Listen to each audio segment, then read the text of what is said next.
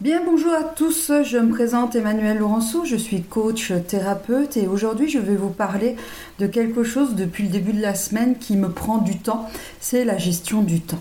Depuis le début de la semaine, j'ai l'impression de courir tout le temps. Euh, je ne sais pas pourquoi, je n'ai pas changé mon planning, je n'ai rien rajouté, je cours tout le temps.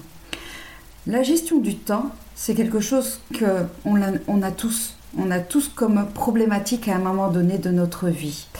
Et celle-ci dépend aussi euh, de l'importance qu'on donne au temps. Notre cerveau déjà reçoit comme information, si on n'a pas le temps, on se dit je cours toujours. Il reçoit comme information comme quoi on a du mal à gérer notre temps. Et du coup, cette information, eh bien, je cours toujours, j'ai du mal à gérer mon temps, je n'arrive pas à tout faire. Déjà, il faut contrer cette information dans notre cerveau et lui dire, ok, j'ai du temps, il faut que je le gère, Maintenant, comment je le gère? Et pour, euh, pour cette information de gestion du temps, je vais vous expliquer en plusieurs phases. Aujourd'hui, on va prendre la première phase avec les lois du temps. Je ne sais pas si vous connaissez ces outils. Les lois de temps, c'est il y en a au nombre de euh, exactement 8. 8 lois du temps. Parkinson, Murphy, Carlson, Pareto 2080, Laborit, Illich, Taylor et Fraisse. Est-ce que ça vous parle ou pas du tout? Alors, ces lois du temps, ça va vous parler de suite, vous allez voir, quand je vais vous expliquer ce que c'est exactement.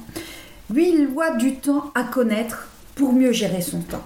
Car à chaque fois, on se peut se retrouver dans une loi du temps et se dire oui, mais ça, ça me correspond totalement, ça me ressemble. Et à chaque identification de loi du temps, il y a une solution. La première, c'est Parkinson. La Parkinson, en fait, non, ce n'est pas euh, le mot employé pour la maladie. Là, c'est Parkinson. C'est plus on dispose de temps pour réaliser une tâche, plus on prend son temps pour la réaliser, en occupant tout le créneau prévu. C'est-à-dire que si on donne trois heures pour faire une tâche alors qu'il n'y a besoin que d'une heure, on va mettre quand même de toute façon 3 heures pour la faire. C'est le temps qu'on s'est donné pour la faire. Donc notre cerveau, il va utiliser ce temps complètement pour faire cette tâche. La solution, c'est simple, c'est de mettre pour une tâche une durée. Et une durée réaliste, on va dire. C'est-à-dire que s'il faut une heure, on marque une heure. On va pas mettre 30 minutes parce qu'on va se stresser on va attraper euh, ben, la gestion du temps, on va, encore faire moins de travail dans cette gestion du temps, dans cette durée qu'on s'est mis pour une, cette tâche. Donc surtout, il faut être réaliste, vraiment, pour euh, situer cette durée par rapport à la tâche que vous avez à faire. Ensuite, je vais vous parler de Murphy. Murphy, c'est en fait sous-estimer le temps pour faire une tâche. Je viens de vous en parler dans la première avec Parkinson, c'est-à-dire qu'on va mettre une durée pour une tâche et on sous-estime le temps pour faire cette tâche. Alors là, on va paniquer, on va se stresser. Il faut dire que ça, c'est pas bon du tout pour notre santé. Et le mieux, pour la loi de Murphy, en fait, euh, l'outil à utiliser, je dirais, c'est prendre une marge supplémentaire pour effectuer une tâche. Affecter coefficient multiplicateur. Il n'y a que vous qui peuvent qui peut faire pardon, ce coefficient multiplicateur. C'est vous qui vous connaissez mieux. Si vous avez l'habitude de sous-estimer cette tâche, le temps, alors vous dites, ok, d'habitude je m'impose 30 minutes, mais je rentre jamais dans le time, je prends toujours du temps supplémentaire. Ok, ben vous multipliez peut-être pour 1,5 pour augmenter le temps de un quart d'heure supplémentaire, et là vous rentrerez dans le time que vous imposez, et vous vous remercierez aussi de rentrer dans ce time et de ne pas vous imposer du stress supplémentaire. Ensuite, je vais vous parler de Carlson. Carlson, c'est l'augmentation de la productivité quand nous ne dispersons pas. Focus sur la tâche.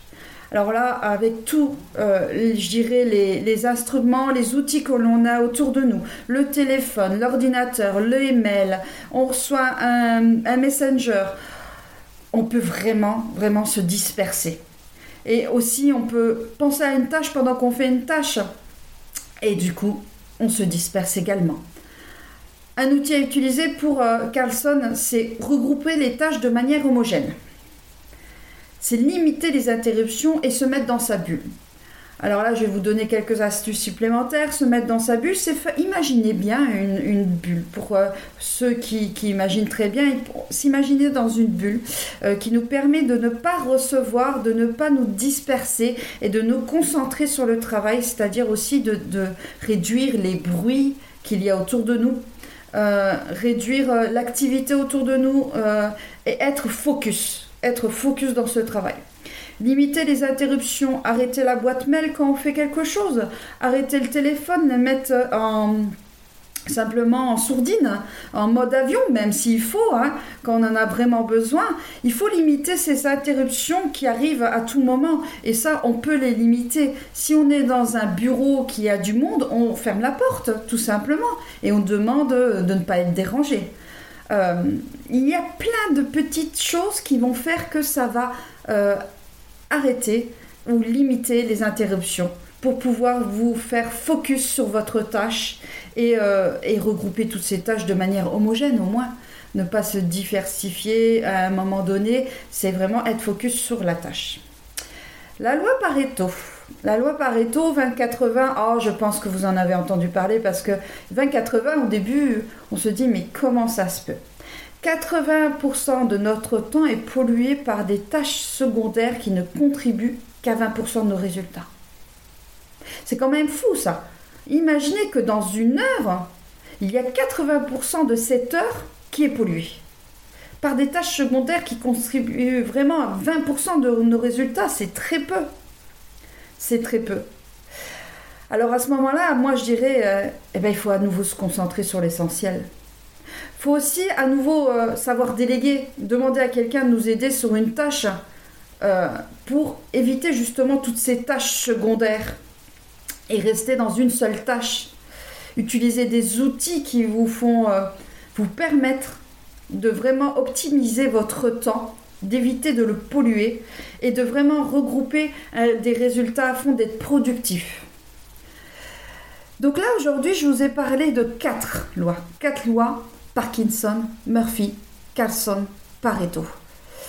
Je vais vous laisser là aujourd'hui avec ces quatre lois. Et je vais vous inviter à faire juste un petit exercice. Quelle est la loi du temps qui vous parle à vous? Dans quelle case, je ne pas beaucoup le dire, mais euh, ça vous parle, ça vous parle pas peut-être. Hein euh, il en reste quatre quand même de lois du temps, donc peut-être c'est les prochaines qui vont vous parler. Mais en tout cas, les quatre premières, quelle est la loi du temps qui vous parle? Et surtout, écrivez les actions que vous pouvez mettre en action directement euh, pour, ben, pour faire que cette loi du temps ne vous envahisse pas et que vous restiez les maîtres de votre temps.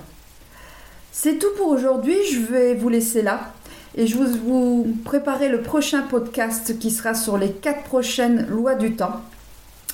Et avec toute cette connaissance sur le du temps, vous pouvez préparer ensuite un petit, euh, je dirais, outil sur la gestion de votre temps par rapport à vous-même, par rapport à votre ressenti.